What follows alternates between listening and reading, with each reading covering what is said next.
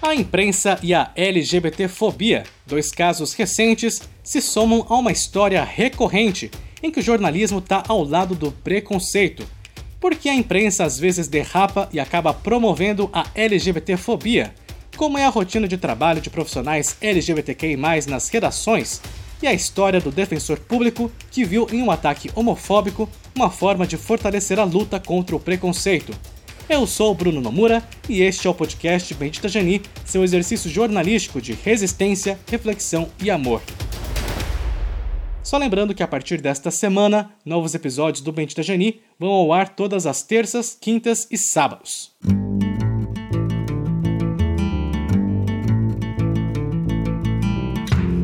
A ideia era fazer uma gracinha, até porque, em pleno desgoverno de Jair Bolsonaro, a realidade parece mesmo uma piada. Na manhã do dia 20 de junho, milhares de brasileiros receberam em suas casas uma edição da Folha de São Paulo que trazia, na capa de um dos cadernos do jornal, a foto do novo secretário especial da Cultura, o Mário Frias, semi-nu. Ele aparece de bruços, com a bunda em uma posição levemente sugestiva. A manchete: O novo homem do presidente. Olhando de relance, até parece mesmo uma capa engraçadinha, mas ela é problemática por trazer nas entrelinhas um subtexto homofóbico. Logo, as redes sociais passaram a criticar a capa com o ex-galã de Malhação. Esse e outros casos se somam a um histórico não muito bonito, em que o jornalismo esteve ao lado do preconceito. Eu, como jornalista, preciso ressaltar que, no ritmo de produção frenético, muitas vezes um pouco da qualidade se perde no processo. Nem sempre dá tempo de pensar direito, especialmente sobre todos os sentidos que uma determinada palavra ou imagem podem gerar em quem vai consumir aquele conteúdo. Feita essa ressalva, isso também não justifica uma capa de tão mau gosto quanto essa da Folha, o maior jornal do Brasil. Ainda mais tratando de uma capa de caderno, certamente ela foi aprovada por alguém ou até por alguéms. E ninguém viu o problema ali. Isso talvez diga muita coisa sobre o jornalismo e sobre quem faz o jornalismo hoje. Para entender melhor um pouco da história da representatividade LGBTQI+, na imprensa brasileira, a gente conversa com o Ciro Oliveira. Ele é mestre em comunicação e pesquisa o tema.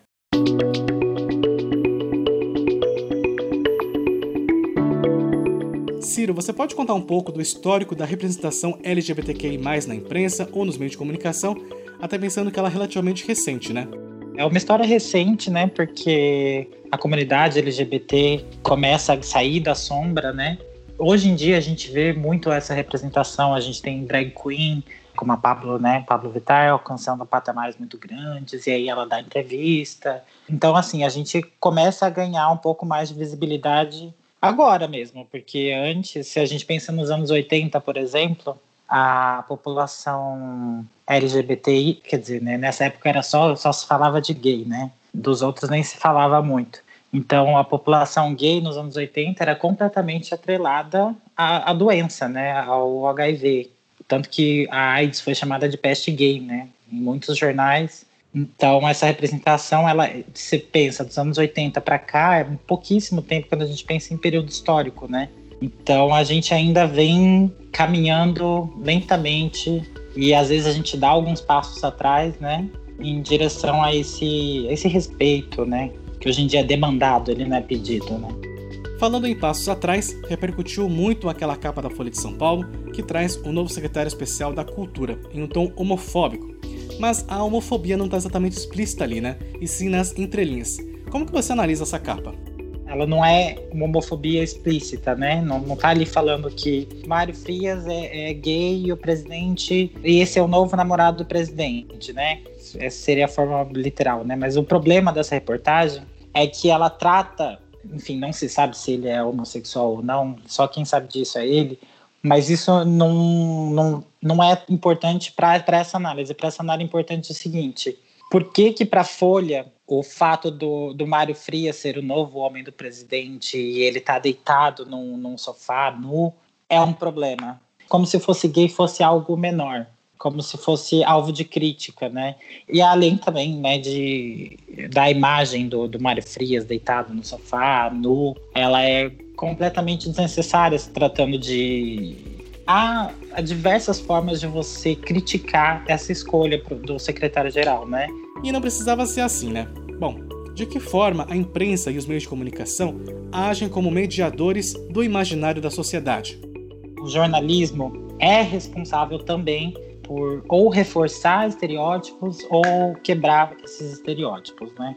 Esse jornalismo ele tem uma construção muito forte na memória social de uma população, de uma sociedade. Então, quando a gente trabalha com isso, é preciso que o jornalismo e os jornalistas e os veículos de, de comunicação, né, porque muitas vezes os jornalistas estão sujeitos ao veículo de comunicação, né, mas que eles tenham sempre essa noção do tamanho que é isso, de que essa produção impacta não só no dia que ela foi publicada, mas ela impacta também numa memória de uma sociedade, que é como as pessoas vão se lembrar daquilo e como as pessoas vão ter aquilo como referência. Então, por exemplo, se a gente fala de travesti há um tempo atrás, a gente pensava em prostituição, por exemplo. Ainda se pensa muito assim, né? Mas a, a, hoje em dia já tem um, um movimento um pouquinho maior, né? Graças ao, ao movimento das transexuais e travestis, que vem desconstruindo isso, elas vêm ocupando espaços diferentes. Mas quando você fica repetindo isso na imprensa, por exemplo, você só traz as, as narrativas dessas travestis quando elas cometem crimes, você cria aí essa noção na população. Então a população começa a ter essa como única referência da travesti é a que rouba, é a que se prostitui. Ciro, a partir da sua pesquisa no mestrado, pensando em representatividade LGBTQI+, nos meios de comunicação, em que pontos a gente precisa avançar?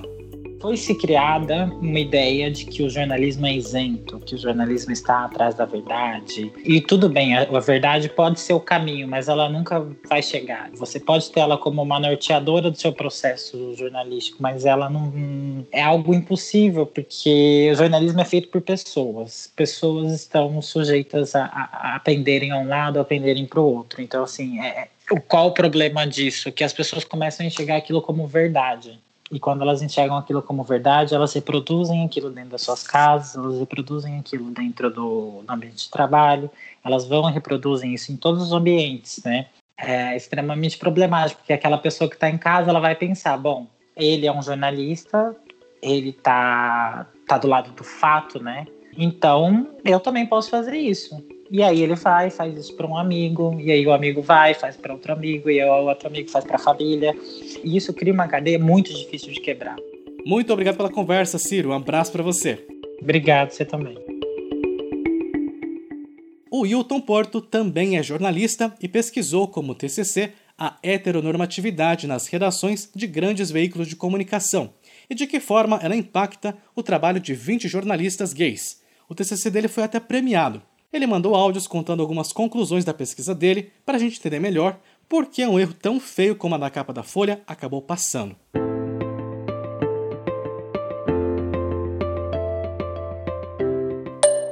Antes de falar que o jornalismo ele expressa uma heteronormatividade, a sociedade por si só ela já é heteronormativa, né? Ela é vista como um, uma única norma e a, a, única forma de ser, a única forma de existir, a única forma de se expressar dentro dessa sociedade. Quando a gente vai para nossa profissão e aqui a gente está falando especificamente do jornalismo, ele acaba trazendo todo esse atributo cultural que a sociedade já nos colocou, porque não tem como separar sociedade, cultura de prática jornalística, porque querendo ou não, a prática jornalística também é uma prática social. Né, assim como a própria heteronormatividade. Então a gente também não pode dizer que o jornalismo é heteronormativo. A gente pode dizer que o jornalismo expressa uma heteronormatividade.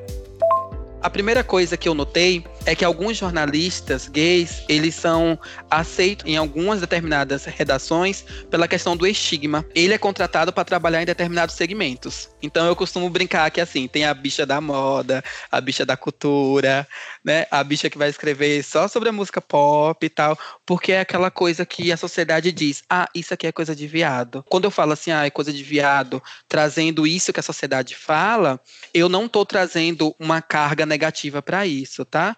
Até porque se é coisa de viado, então é porque a coisa é boa, né? que às vezes a sociedade e a imprensa brasileira é, nos enxergam só como isso. E a gente é muito mais que isso. Porque antes de sermos é, de uma determinada identidade sexual, nós somos profissionais. Nos capacitamos para isso, né? é super importante termos jornalistas trabalhando dentro de uma redação, mas também é super importante termos pessoas LGBTQIA em cargo de chefia. Porque por mais que você leve a pauta, quem vai decidir se ela faz sentido ou não é o homem hétero, branco, de classe média, cristão, que está no topo da pirâmide do privilégio e que muitas vezes não entende o seu privilégio e além de não entender o seu privilégio, não sabe usar o privilégio para dar voz àquelas pessoas que não são privilegiadas. Se você é um cara gay, branco, e se você usar barba, por exemplo, quanto mais próximo de um padrão heteronormativo você tá, mais socialmente você é aceito. Mas aí, se você já é o cara afeminado, se você já é um cara negro, todas essas é, minorias políticas acabam se somando em você, né? E aí você pode cair muitos outros estigmas por conta da sua identidade sexual, ou da sua identidade de gênero, ou por conta da, da cor da sua pele eu também percebi as piadinhas, os deboches, brincadeiras e comentários de cunho preconceituoso. Muitos desses jornalistas já passaram por algum tipo de constrangimento, por algum tipo de piadinha no seu ambiente laboral. Nesse caso aqui na minha pesquisa, todos todos os 20, eles falaram que já sofreram algum tipo de constrangimento por conta de alguma expressão, de alguma piadinha de cunho homofóbico dentro da, da própria redação o jornalista gay ele fabrica em torno do seu corpo uma identidade heterossexual ao conter os seus trejeitos. E é a própria Guacira Louro que fala isso, que o, nós, homens gays, a gente acaba criando um arcabouço heterossexual, uma roupagem heterossexual, e a gente fica dentro daquela roupagem para que a gente seja socialmente aceito. E a mesma coisa acontece nas redações jornalísticas.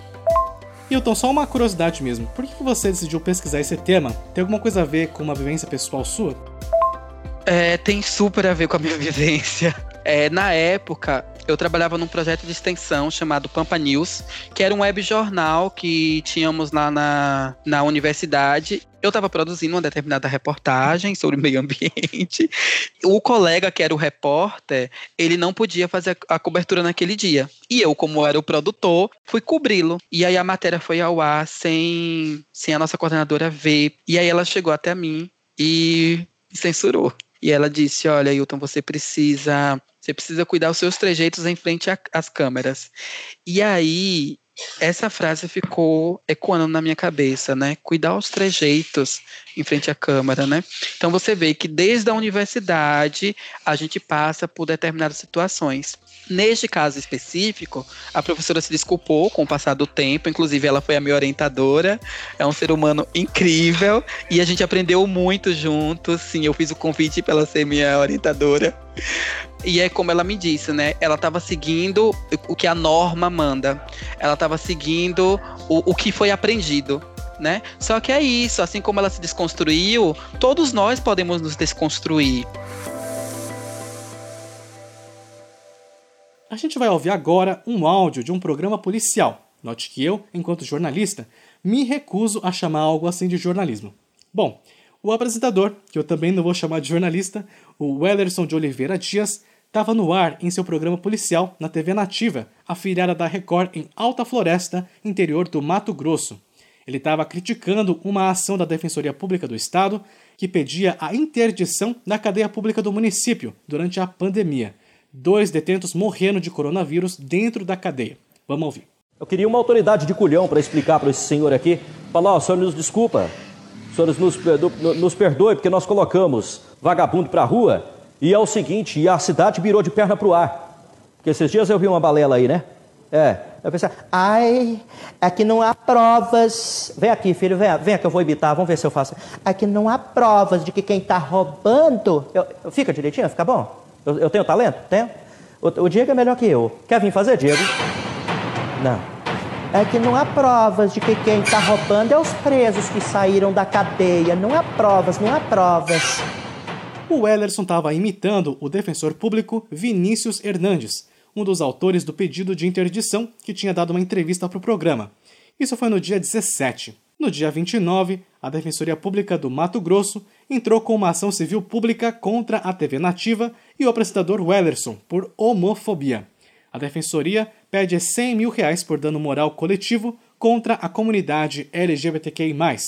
Wellerson se defendeu das acusações e declarou que não foi homofóbico.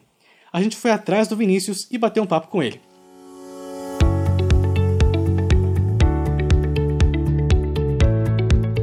Vinícius, como que você ficou sabendo da imitação do apresentador e como que você se sentiu naquele momento? Eu fiquei sabendo, eu não assisto esse programa, graças a Deus, mas com o fechamento da defensoria para atendimento presidencial, a gente tá atendendo pelo WhatsApp. E aí as mães dos presos, que já são revoltadas com esse cara, elas sempre que vem alguma coisa pesada, elas me mandam para verificar. E aí nisso entra uma mãe um, desesperada me mandando WhatsApp, dizendo: "Doutor, ele tá te imitando, doutor, ele tá te imitando". O grande problema foi a sensação de impotência, sabe? Foi de não estar tá na hora, no lugar para poder rebater. Agradeço eu não ter estado lá, porque eu também não tenho sangue de barata. Ele não tinha argumentos para rebater o que eu tinha falado, ele não tinha uma lógica para rebater, ele teve que baixar o nível de tentar me, me, sei lá, me excluir, me rebaixar por causa da minha orientação sexual. A gente montou uma frente de colegas e amigos aqui de Alta Floresta para organizar as ações que a gente precisava entrar contra ele, não só em relação ao episódio da homofobia, que ficou famoso agora, mas também por causa desses outros xingamentos, que não foram só a mim, mas também à instituição e aos colegas enquanto a gente fazia essas, essas petições, foi como se eu, ali eu estava buscando força, sabe? Eu acho que, que me serviu como um, um, impulso a reagir. Por causa disso tudo, eu entrei em dois grupos nacionais de defensores LGBT. Eu estou vendo isso como uma oportunidade, porque se não fosse por isso, talvez eu não teria tido contato com tanta gente legal, uh, encontrado tanto apoio e visto assim que, que, tem muita gente boa, sabe? Aquela história dos 70%. Nós realmente somos, eu, eu consegui ver na prática que nós realmente somos 70%, sabe? Você saiu do interior do Rio Grande do Sul para o interior do Mato Grosso, né? Como que é ser um agente público, ou melhor, um defensor público no interior e no interior do Mato Grosso? Eu nunca tive problema com isso, até então. Claro que eu acho que talvez se eu parar para pensar, tenham acontecido alguns eventos e algumas coisas muito menores do que o que aconteceu. Mas eu nunca senti, eu nunca me senti uh, sofrendo homofobia enquanto defensor público ou desde que eu sou defensor público. E antes de eu, estar, de eu, de eu, de eu vir para Alta Floresta, até o final do ano passado, eu estava numa cidadezinha chamada Vera, de 10 mil habitantes. Eu, eu, eu venho do Rio Grande do Sul, eu venho do interior do Rio Grande do Sul, e eu acho que eu sentia, e ainda mais hoje, quando eu volto para o Rio Grande do Sul, quando eu vou visitar meus parentes lá, eu vejo que lá eles são muito mais homofóbicos, muito mais transfóbicos, muito mais racistas, sabe? Em Alta Floresta, eu nunca tive nenhum problema, eu nunca escondi. Então é aquela coisa, eu saio com meu marido, se alguém pergunta, ah, vocês são irmãos, ah, ha, ha, ha, essas perguntinhas bobas de sempre, uh, não, é meu namorado, é meu marido, é... depende do dia, depende de quão brigado a gente tá, é marido, namorado ou companheiro, entendeu? Mas assim, sempre é um relacionamento afetivo e nunca aconteceu nada de alguém na... de frente pra gente falar alguma coisa, mudar algum tipo de comportamento. Antes, pelo contrário, eu me sinto assim, eu vejo que na verdade esse cara é é, é uma fruta podre quando eu entrei em contato com você, você falou que ficava muito contente em aproveitar sua posição em prol de algo benéfico. O que você quer dizer com isso? Então, Bruno, aqui o que, que acontece? A coisa que vem na minha cabeça é: se eu, que sou um homem branco, cis, classe média alta, com um poder, entre aspas, nas mãos, esse cara chegou nesse ponto comigo, é, é, isso que eu sempre me questionei, eu acho que faz parte da vida a gente reconhecer os nossos privilégios. E quando isso chegou em mim, a primeira coisa que veio na minha cabeça é: putz, se esse cara tá se animando a fazer isso comigo, que ele sabe quem eu sou, ele sabe que eu sou defensor, ele sabe que eu vou ter meios jurídicos para pelo menos incomodar ele um pouco. O que, que, ele não faz com aqueles que são invisíveis na sociedade como um todo, sabe? Para ser bem sincero, na hora, a primeira coisa que, eu, que veio na minha cabeça é: e aquela travesti que tá na rua se prostituindo? Que é, né, execrada, inclusive dentro do LGBT. Eu já tinha essa luzinha amarela, digamos assim, na cabeça, piscando, e aí, quando isso aconteceu, foi tipo, ok, alerta, eu preciso parar de empurrar o que eu estou planejando fazer, parar de empurrar a, a, o meu desejo de ter uma atividade extrajudicial, ou seja, de ter uma atividade, digamos que social, para falar um termo leigo, mas usar a minha posição enquanto defensor público para fazer essas minorias, pelo menos as de alta floresta, que é onde eu trabalho, terem voz. Vinícius, o que, que fica para você desse episódio de homofobia? É, é aquela coisa do it gets better, né? Uh, vai dar certo, procure ajuda, procure amigos, vai ter gente para te ajudar. E, e, não deixa que esses homofóbicos que querem ganhar no grito, homofóbicos, transfóbicos, lesbofóbicos, que querem ganhar no grito, sejam ou pareçam maioria. A sensação que eu tinha aqui é de que ele era maioria. E hoje eu vejo que não. Que ele tá, não sei se sozinho, mas que nós somos mais fortes e juntos a gente vai conseguir vencer, ou pelo menos uh, ganhar grande parte dessa batalha. Vinícius Hernandes, muito obrigado pela sua participação aqui no Bendita Geni. Abraço. Tchau, tchau. Se você precisa de assistência jurídica, mas não tem dinheiro para pagar uma advogada ou um advogado, procure a Defensoria Pública mais próxima. Faça valer seus direitos.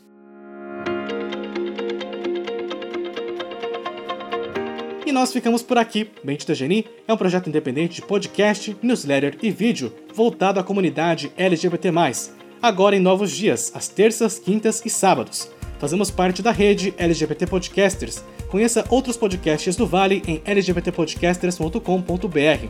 Este episódio contou com produção e edição minhas, arroba Bruno Nomura. Usamos áudio da TV Nativa. Agradecimentos especiais ao Christian Oliveira. Siga a gente nas redes sociais, estamos no Instagram, Facebook, Twitter, LinkedIn e YouTube.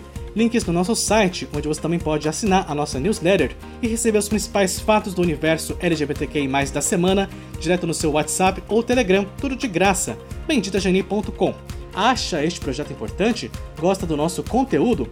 Com valores a partir de 10 reais, você ajuda a manter este projeto vivo. Instruções também no benditageni.com. Seu exercício jornalístico de resistência, reflexão e amor fica por aqui. Muito amor e até mais!